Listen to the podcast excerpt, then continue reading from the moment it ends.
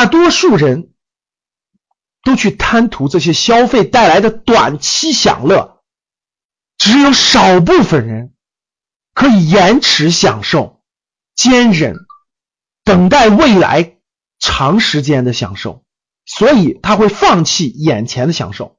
人性啊，人性的贪婪、人性的欲望，注定造成了大多数人普通而平庸。只有极少数的人会控制眼前的享乐，去布局未来，考虑未来，不断的持有资产，不断的摒弃掉眼前的消费，终将变得富有。疯狂的双十一呀，把人性展现的淋漓尽致。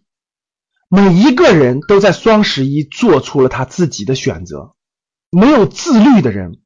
不可能变得富有。